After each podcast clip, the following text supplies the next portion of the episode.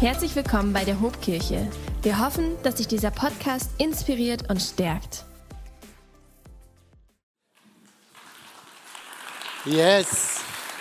Ein Sommer in Philippi. Wir sind weiter in unserer Predigtserie. So heißt sie ja. Und ich weiß nicht, in Philippi mag ja Sommer sein. Hier in Bremen. Ich weiß auch nicht so recht. Irgendjemand hat ja das Wetter kaputt gemacht. Ich weiß noch nicht wer, aber irgendwie ist das passiert.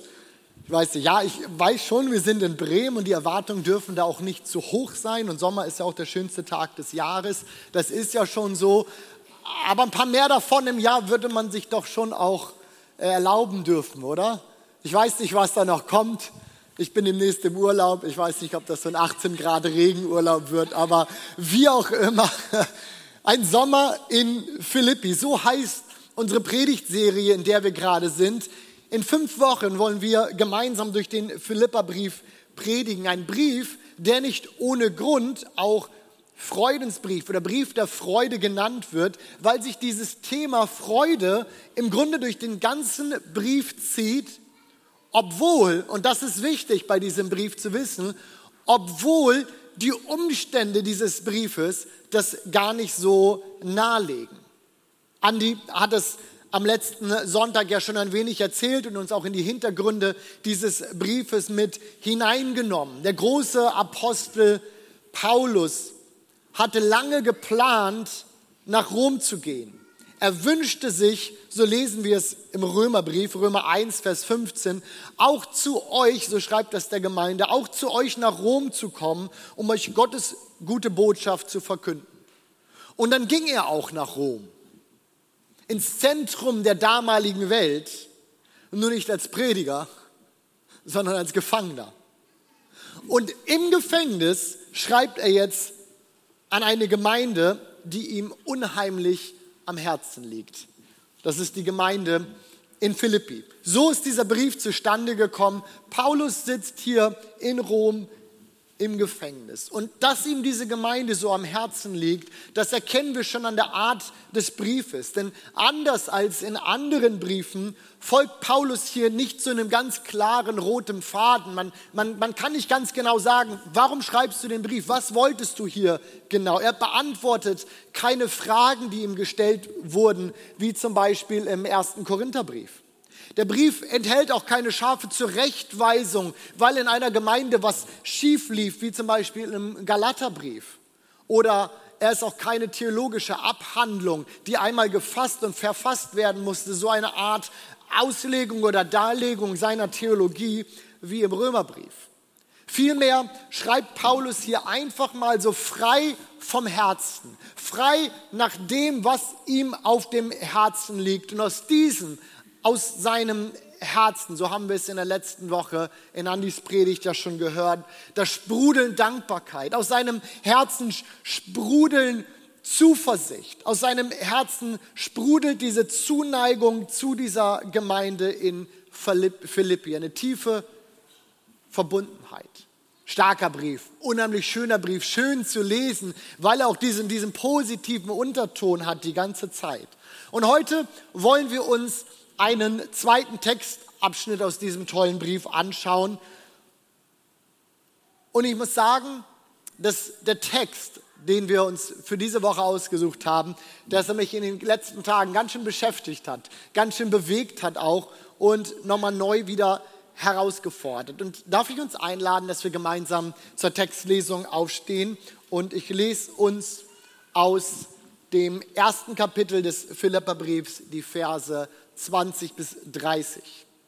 Dort heißt es, ihr dürft gerne mitlesen, wenn ihr mögt, hinter mir an der Wand oder auch auf euren Smartphones oder Bibeln. Ich erwarte und hoffe sehr, dass ich nie etwas tun werde, dass ich mich schämen müsste, sondern dass ich immer, wie bisher auch, unerschrocken für Christus eintreten werde und durch mein Leben Christus in allem geehrt wird, ob ich nun lebe oder sterbe. Denn Christus ist mein Leben aber noch besser wäre es zu sterben und bei ihm zu sein. Doch wenn ich lebe, dann trägt meine Arbeit für Christus Früchte. Deswegen weiß ich nicht wirklich, was ich wählen soll. Ich fühle mich zwischen zwei Wünschen hin und her gerissen. Ich sehne mich danach zu sterben und bei Christus zu sein, denn dann wäre, das wäre bei weitem das Beste. Doch für euch ist es besser, wenn ich lebe. Darauf vertraue ich und deswegen werde ich bei euch bleiben, damit ihr im Glauben wachst und erlebt, welche Freude der Glaube bringen kann. Wenn ich dann zu euch zurückkehre, werdet ihr sogar noch mehr Grund haben, stolz davon zu erzählen, was Christus Jesus für mich getan hat. Ihr sollt so leben, wie es der Botschaft von Christus entspricht. Ob ich komme und euch wiedersehe oder ob ich nur von euch höre, haltet im Geist fest zusammen und kämpft gemeinsam für den Glauben an die Botschaft Gottes. Lasst euch von euren Feinden nicht einschüchtern. Für sie ist das ein Zeichen, dass sie verloren sind. Für euch dagegen ein Zeichen, dass ihr gerettet seid, und zwar durch Gott selbst. Denn ihr habt nicht nur das Vorrecht, an Christus zu glauben, ihr dürft auch für ihn leiden. Diesen Kampf kämpfen wir gemeinsam. Schon früher habt ihr mich für Christus leiden sehen müssen. Und jetzt hört ihr davon. Amen. Ihr dürft euch gerne widersetzen. Was für ein spannender und auch herausfordernder Text, oder? Man sagt ja so schön, wer die Wahl hat, hat die Qual. Oder? Und ich finde, wenn ich diesen Text hier so lese, muss ich feststellen, auf Paulus trifft das hier irgendwie zu. Denn ganz offensichtlich kann er sich in diesem Text hier ja nicht entscheiden, was er lieber will. Bei den zwei Optionen, die er hat, weiß er nicht, was er lieber will. Was schon irgendwie ein bisschen gaga ist, oder? Ein bisschen verrückt, wenn man das so liest, auch wenn man die Umstände dieses Briefes so kennt. Vor lauter guter Aussichten, so will man ja meinen hier, kann er nicht entscheiden, was besser wäre. Schauen wir uns diese zwei Optionen also kurz noch einmal an. Zwischen welchen tollen Optionen kann Paulus sich denn nicht entscheiden? Option 1, zu sterben.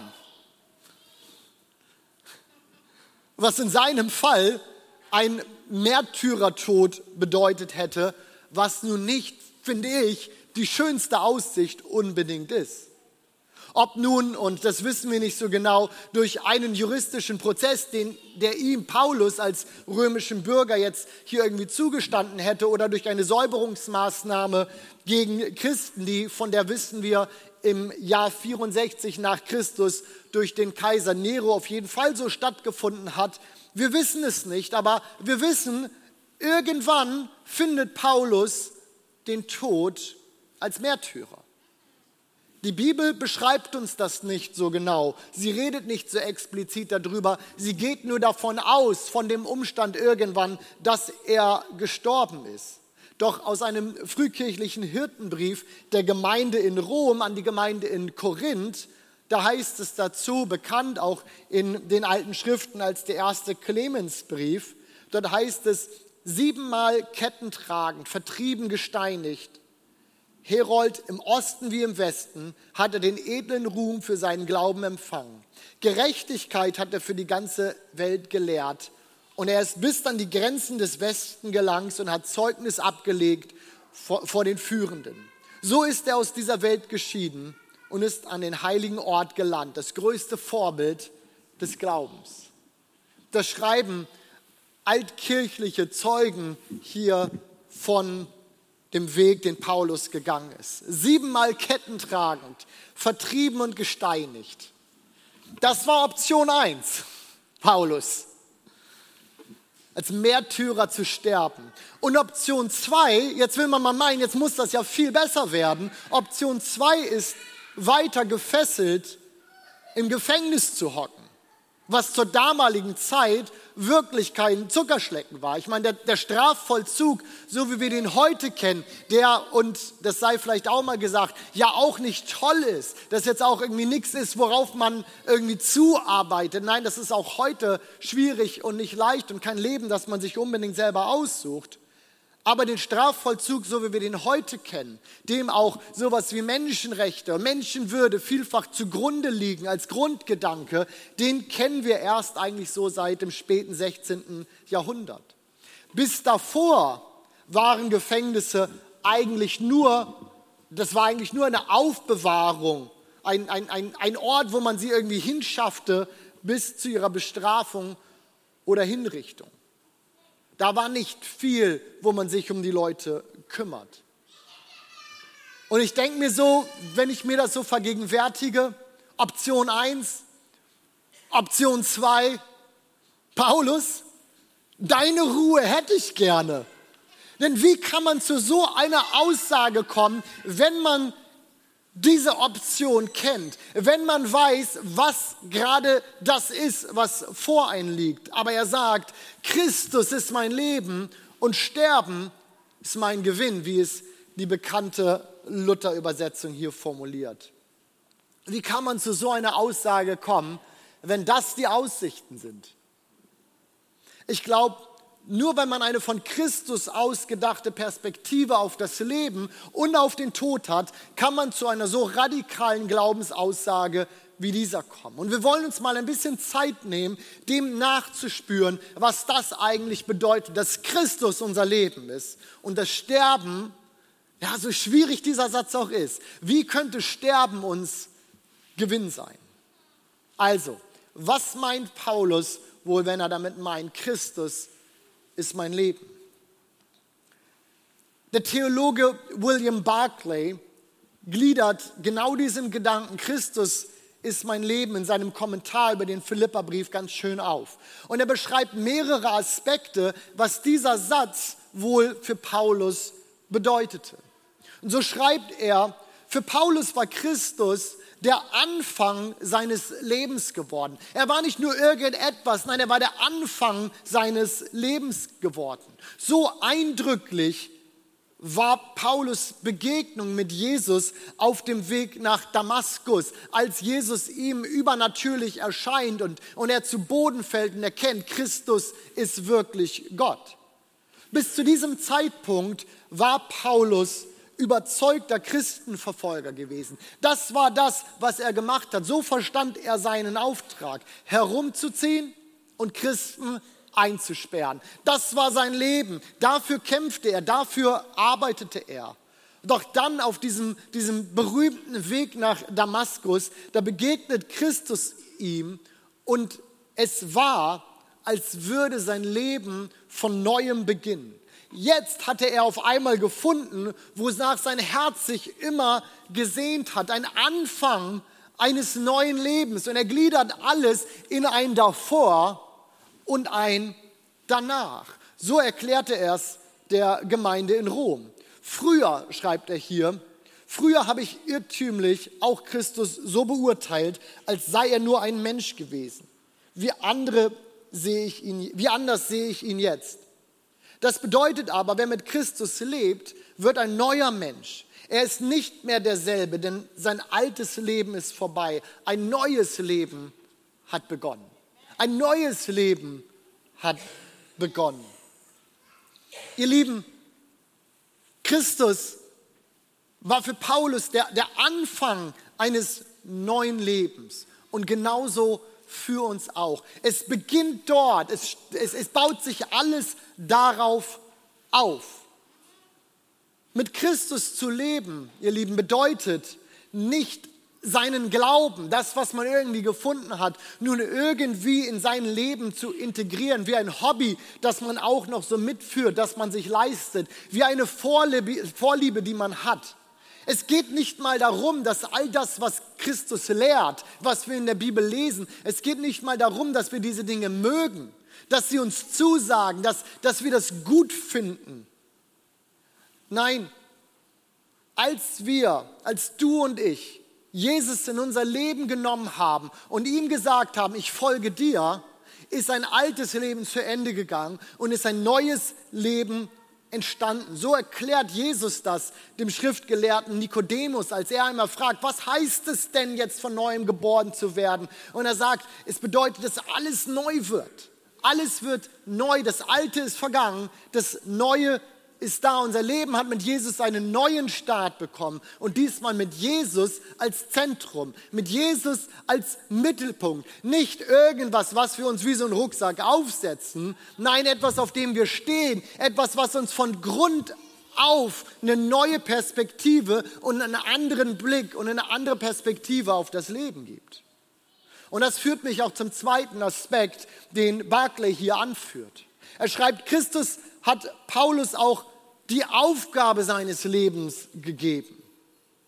Jesus schickte Paulus als Apostel und Missionar über die jüdischen Grenzen hinaus in die ganze weite Welt. Paulus stellte sich dem Diskurs in der Diskussion mit den Leitern der, der Jerusalemer Gemeinde, die es noch nicht verstanden hatte, dass das Evangelium nicht nur für die Juden war, sondern dass es raus musste in die ganze Welt. Er stellt sich diesem Diskurs, schweren Diskussionen und boxt das durch seine Erkenntnis, dass das Evangelium für alle ist. Er kämpft, er diskutiert leidenschaftlich dafür, dass sich diese Gemeinden, die jetzt nicht aus dem jüdischen Volk herauskam, dass sich diese Gemeinden nicht den jüdischen Bräuchen unterordnen mussten, wie zum Beispiel der Beschneidung. Er ging auf drei lange Missionsreisen, er gründete Gemeinden, er schrieb Briefe, die wir heute noch lesen. Wie cool ist das denn? Er schrieb Briefe vor 2000 Jahren, die wir heute noch lesen. Wie cool. Gründete Gemeinden. Ja, sein ganzes Leben war dieser Aufgabe gewidmet. Den Menschen, zu denen er gesandt war, das Evangelium zu predigen. Und ja, du bist nicht Paulus und ich auch nicht. Und zugegebenermaßen ich glaube, dass Paulus eine ganz besondere Rolle auch in der, in der Geschichte gehabt hat, auch in der Heilsgeschichte. Denn er war der Erste, der es verstand und er war der Erste, der das Evangelium über das jüdische Volk hinaus in die ganze Welt brachte. Er hat so eine Schlüsselrolle inne gehabt. Und trotzdem glaube ich, bin ich überzeugt, dass es etwas gibt, das Paulus, du und ich, was wir alle gemeinsam haben. Denn nicht nur Paulus war zu einer Gruppe von Menschen gesandt, denen er das Evangelium predigen sollte. Auch du und ich, wir alle sind zu einer Gruppe von Menschen gesandt, denen wir das Evangelium predigen sollen. Paulus zu den Heiden. Ja, das war eine große Aufgabe. Paulus zu den Heiden. Und jeder von uns in sein ganz persönliches Umfeld. Jeder von uns in seine Familie, in die du hineingeboren wurdest, in die Familie, die du gegründet hast. Jeder von uns in seine eigene Nachbarschaft. Ja, ich bin überzeugt davon, dass es kein Zufall ist, in welcher Firma du arbeitest. Ja, du hast dich beworben und du wurdest angenommen. Oder wie auch immer du in diese Firma gekommen bist oder das Unternehmen. Aber ich glaube, dass es kein Zufall ist, sondern dass dort, wo du bist, dass du eine Aufgabe hast. Ich glaube auch, dass es kein Zufall ist, wer deine Arbeitskollegen sind, wer die Menschen sind, die so in dein Umfeld ge äh, gestellt sind. Ich glaube, dass es kein Zufall ist, wer in deine Nachbarschaft gezogen ist oder zu wem du dazugezogen ist. All das ist doch kein Zufall. Wir sind gesandt in eine Umgebung. Wir sind gesandt in ein Umfeld, in dem wir jetzt einen Auftrag haben. Genau wie Paulus sind auch wir gesandt, jeder einzelne von uns. Und das eint uns mit diesem Auftrag, den Paulus hat. Christus hat Paulus seinen Auftrag fürs Leben gegeben und genauso dir, genauso mir. So lesen wir es doch in dem großen Missionsbefehl, den Jesus selbst uns gibt in Matthäus 28. Dort heißt es, deshalb geht hinaus in die ganze Welt und ruft alle Menschen dazu auf, meine Jünger zu werden. Tauft sie auf den Namen des Vaters, des Sohnes und des Heiligen Geistes. Lehrt sie, alles zu befolgen, was ich euch aufgetragen habe. Und ihr dürft sicher sein, ich bin immer bei euch bis an der Weltende. Darf ich mal so direkt sein heute an diesem Vormittag. Diesen Auftrag hier, den dürfen wir nicht einfach als Einzelne in die, in die Größe der Gemeinde delegieren. So, ich bin ja Teil davon und wir alle tun das. Wenn wir diesen Vers mal auseinandernehmen, dieses Ich bin mit dir bis an der Weltende, den nehmen wir doch auch persönlich, oder? Warum dann nicht den ersten Teil auch? Und wir sind beauftragt, das Evangelium zu predigen. Das ist nicht der Teil der Gemeinde und mit mir zu sein ist aber mein persönliches. Nein, jeder von uns ist beauftragt, diesen Missionsbefehl für sich selber zu leben. Und jeder von uns ist in ein Umfeld gestellt, wo wir dieses leben können. Und niemand kann das so gut wie du. Niemand kann das so gut in deinem Arbeitsplatz, in deiner Familie, in deinem Freundeskreis wie du. Lass mich dahin kommen, ich bin Fremder. Mir glaubt jeder alles oder niemand keiner. Keines, nichts. Wie auch immer. Niemand kann das so gut wie du. Und mehr sogar noch. Ich bin davon überzeugt, dass dieser Auftrag der eine Grund ist, warum wir überhaupt noch hier sind. Ich meine, ich mag das Leben und all das, was wir hier so haben, aber ich weiß, dass wir es in der Ewigkeit noch viel schöner haben werden. Der Grund, warum diese Erde immer noch existiert, der Grund, warum wir hier immer noch da sind, mit der Aussicht, Jesus wird uns ja eines Tages zu sich holen, der Grund, warum wir noch hier sind, ist nicht, weil es hier so schön ist und wir das so lange wie möglich irgendwie erhalten wollen. Nein, der Grund, warum wir noch hier sind, ist, weil dort Menschen sind, die genau das noch nicht verstanden haben, die Jesus noch nicht gefunden haben und für noch nicht klar ist, wo und wie sie ihre Ewigkeit verbringen werden. Das ist der Grund, warum wir noch hier sind. Diese Lebensaufgabe, Menschen das Evangelium zu predigen, die Paulus gefunden hat, ist eigentlich auch deine und meine. Aber ich nenne uns noch einen dritten Aspekt, den William Barclay hier aufführt. Und er nennt noch einige andere, aber ich weiß, wir wollen irgendwann ja alle auch zum Mittagessen kommen und ich spare uns die letzten vier, fünf. Und wir gehen nochmal auf diesen einen weiteren Aspekt ein. Ja, Christus ist der Anfang seines Lebens. Christus gibt ihm die Aufgabe seines Lebens, aber Christus ist auch der Lohn des Lebens. Und ist es nicht das, worauf dieser Vers, den wir hier lesen, irgendwie hinführt? Christus ist mein Leben.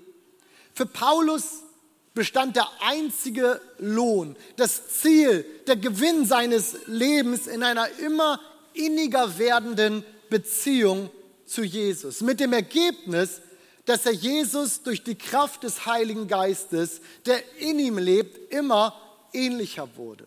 Genauso beschreibt er das und erklärt es der Gemeinde in Korinth. Dort heißt es, wir alle sehen mit unverhülltem Gesicht die Herrlichkeit des Herrn.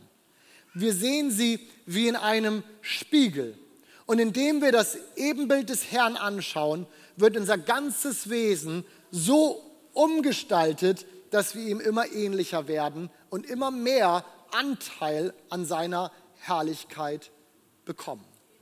Für Paulus war klar, Christus ist mein Leben. Er ist mein Start, er ist meine Aufgabe und er ist mein Lohn. Aber was mit diesem anderen Nebensatz? Und sterben ist mein Gewinn.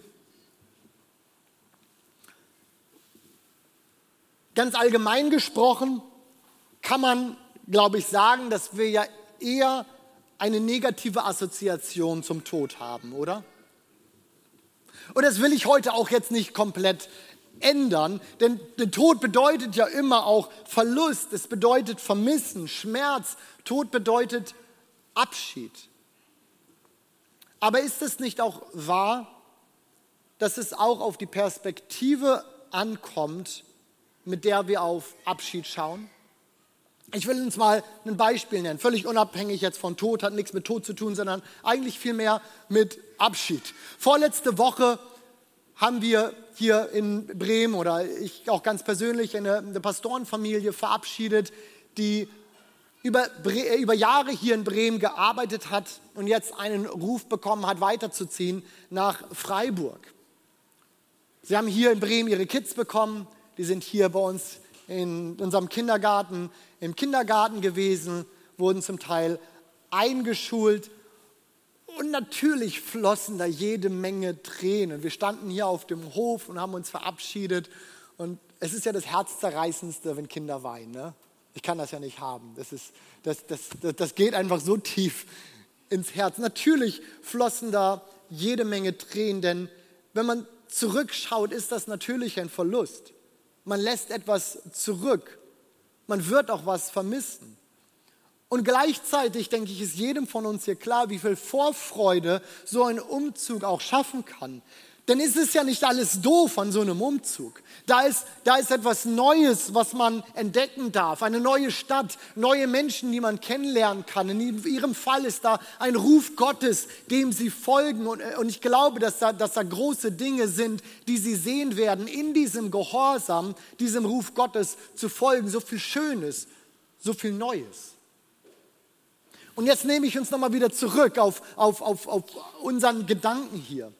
Um Paulus mit seiner Aussage hier folgen zu können, müssen wir diesen Blick, glaube ich, auch für den Tod einnehmen. Nicht nur auf das zu schauen, was wir zurücklassen, was wir verlieren, sondern auch auf das, was vor uns liegt.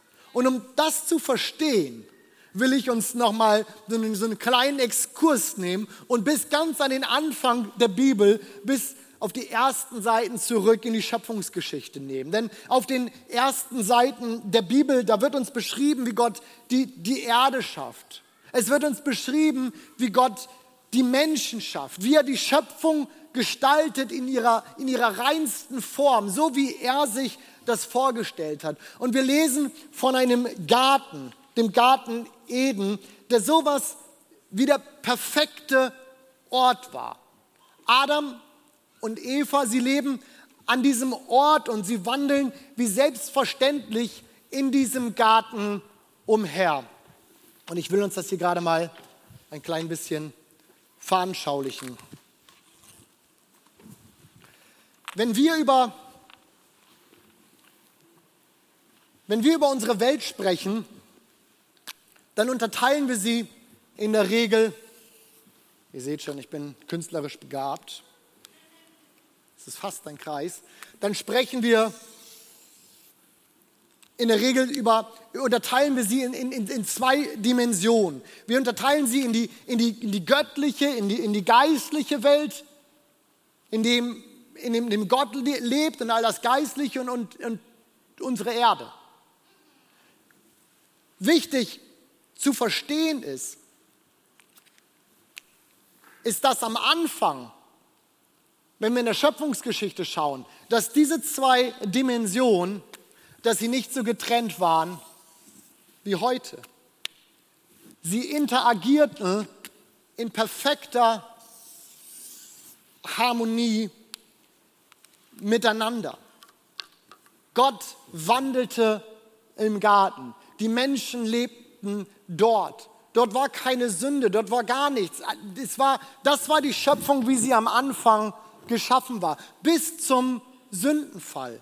Und am Sündenfall lesen wir, dass Adam und Eva aus dem Paradies, dieses ist das, was die, was die Bibel als Paradies beschreibt. Und es gab dort den Baum, ja, schaut mal, den Baum der Erkenntnis, den Baum der, ähm, Erkenntnis und den Baum des Lebens. Das war wie zwei Bäume, manchmal einer, manchmal zwei.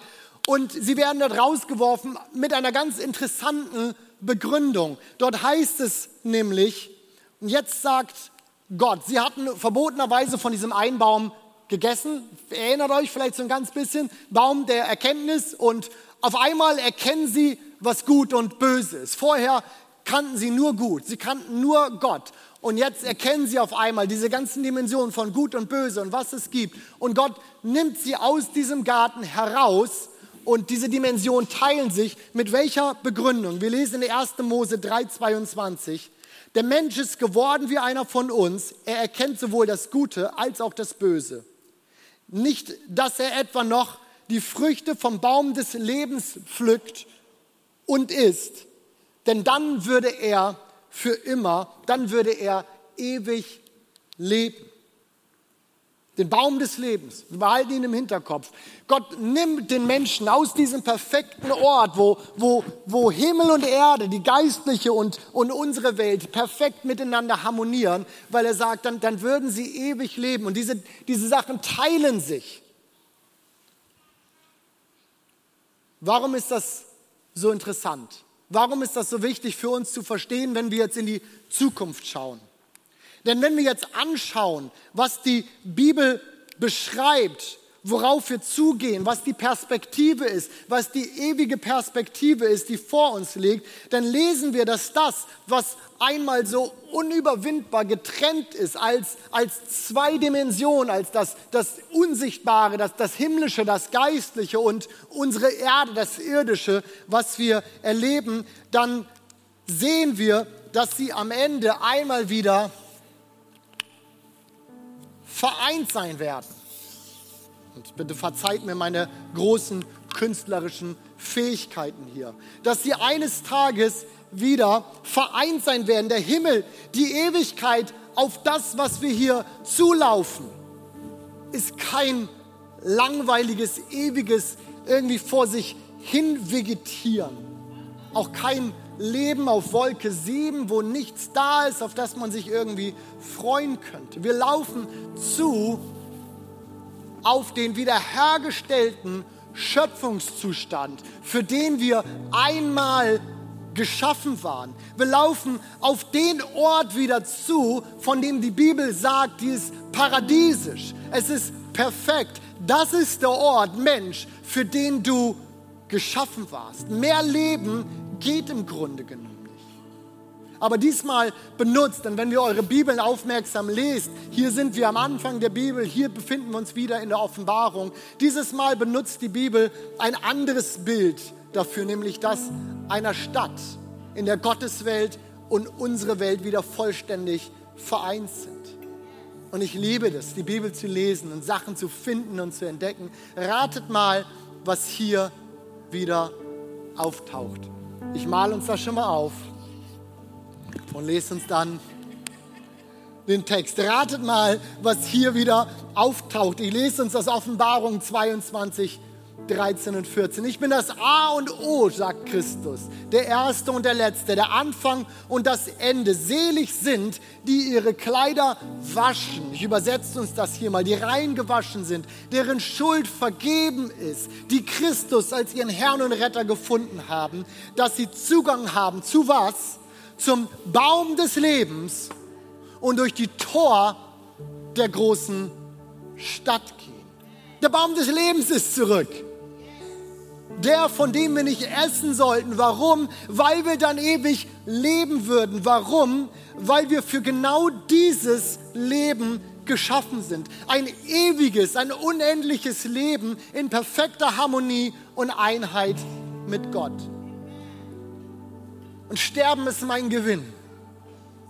Warum kann Paulus das sagen? Weil er darum weiß, es ist nicht zu Ende, sondern das Beste kommt erst noch. Es ist nicht zu Ende, sondern wenn dieser Teil des Lebens vorbeigeht, dann gehen wir eigentlich erst auf das zu, wofür wir geschaffen sind.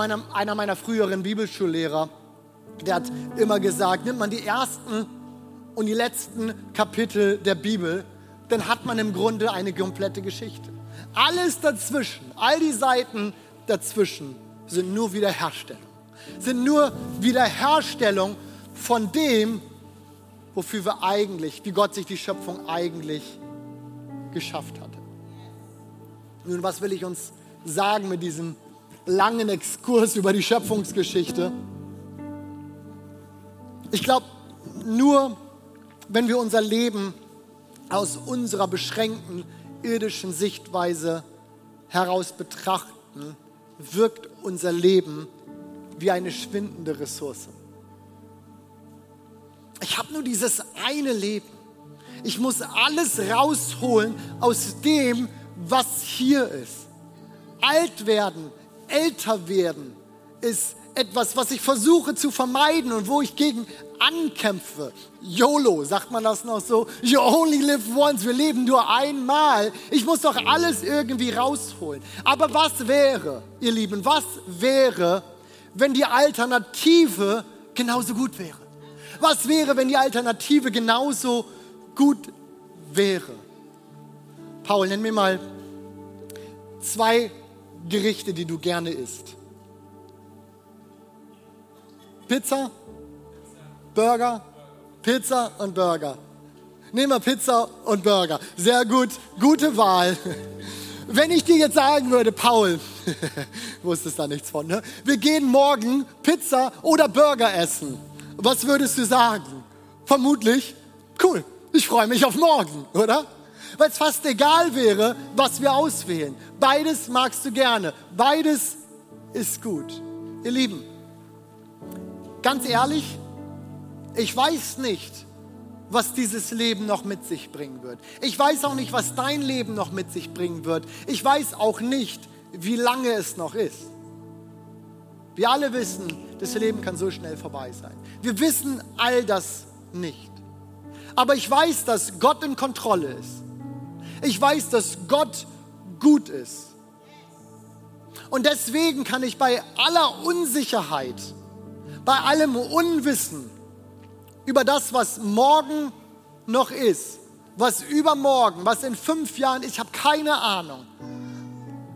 Aber weil ich weiß, dass Gott gut ist und dass beide Optionen, ob Burger oder Pizza, egal was kommt, ich kann sagen, ich freue mich auf morgen. Ich freue mich auf morgen. Ist es nicht das, was Paulus uns mit diesen Versen hier sagt?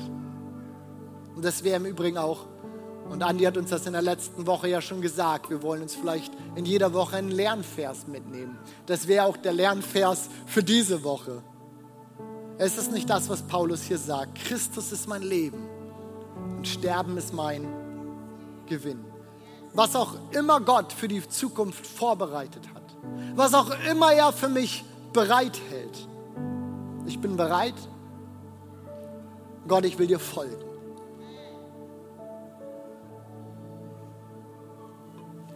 Darf ich dich fragen, auch nach all dem, was ich uns hier jetzt so ausgebreitet habe, darf ich dich fragen, ob du deine Beziehung zu Gott schon in Ordnung gebracht hast? Weißt du sicher, wo und wie du deine Ewigkeit verbringen wirst? Die Bibel ist an diesem Punkt wirklich eindeutig. Gott will, so lesen wir, dass alle Menschen gerettet werden. Deswegen hat er seinen Sohn Jesus auf diese Welt, auf diese Erde gesandt. So erklärt es uns der vermutlich bekannteste Vers der Bibel, Johannes 3, Vers 16. Denn also hat Gott die Welt geliebt, dass er seinen eingeborenen Sohn gab, auf dass alle, die an ihn glauben, nicht verloren gehen, sondern ewiges Leben haben. Er hat seinen Sohn gesandt, damit alle gerettet werden. Aber der Vers sagt eben auch, dass wir auch verloren gehen können. Nämlich dann, wenn wir nicht an Jesus glauben und wenn wir dieses Angebot der Vergebung ausschlagen.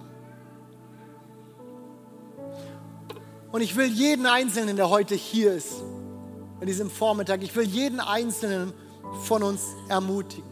Stelle sicher, dass du weißt, dass du weißt, dass du weißt, wo und wie du die Ewigkeit verbringst. Bring deine Beziehung mit Jesus in Ordnung. Vertraue ihm dein Leben an. Bitte ihn um Vergebung und folge ihm nach.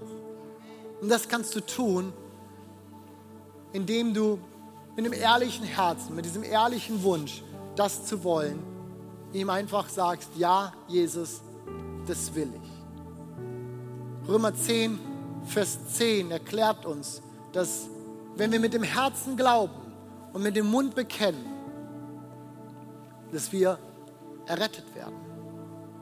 Und deswegen will ich uns heute Morgen die Möglichkeit geben, genau das zu tun. Ich will uns die Möglichkeit geben, dieses Ja an Jesus zu geben und das auch in dem Gebet zum Ausdruck zu bringen und zu bekennen. Und darf ich uns einladen, dass wir gemeinsam dafür vielleicht aufstehen? Nicht nur sind wir dann einen Kopf dem Himmel schon näher, sondern vielleicht fokussiert es auch unsere Gedanken nochmal, wenn wir stehen. Und ich möchte uns einladen, dass wir gemeinsam die Augen schließen. Und ich möchte fragen, ob jemand hier ist, der sagt, das ist meine Entscheidung heute Morgen. Ich möchte sicherstellen, wo ich meine Ewigkeit verbringe. Und ich möchte Ja sagen zu Jesus und möchte dieses Leben mit ihm gehen. Ist heute jemand da, der sagt, das bin ich? Magst du mir deine Hand ganz kurz zeigen? Ich weiß, eine mutige Entscheidung. Ja, danke schön. Danke schön. Ja, danke schön. Ist noch jemand da, der sagt, ja, das bin ich. Meine Entscheidung heute, mit Jesus zu gehen. Ich will sicher gehen, dass ich weiß, die Ewigkeit, Dankeschön, werde ich mit Jesus, Dankeschön, die Ewigkeit werde ich mit Jesus im Himmel, an diesem perfekten Ort verbringen, dem Ort, für den wir geschaffen sind, wo, wo Himmel und Erde nicht mehr getrennt sind, sondern wo alles zusammen ist und wir wandeln werden gemeinsam in einer Schöpfung mit Gott zusammen. Und so beten wir gemeinsam. Und ich will euch einladen, dass ihr mir nachbetet. Und wir sagen, Jesus, ich danke dir, dass du auf diese Erde gekommen bist und für meine Schuld gestorben bist. An diesem Tag will ich dir Ja sagen. Ich will dir folgen. Ich will dir gehören. Und ich bitte dich, dass du meine Schuld vergibst, dass du mich reinwäscht. Und ich will dir folgen von nun an für immer. Amen. Amen. Wenn dich dieser Podcast gesegnet hat, würden wir gern deine Geschichte hören. Schreib uns doch unter hallo@ho.de oder noch besser, schau einfach mal persönlich bei uns vorbei. Wir freuen uns auf dich.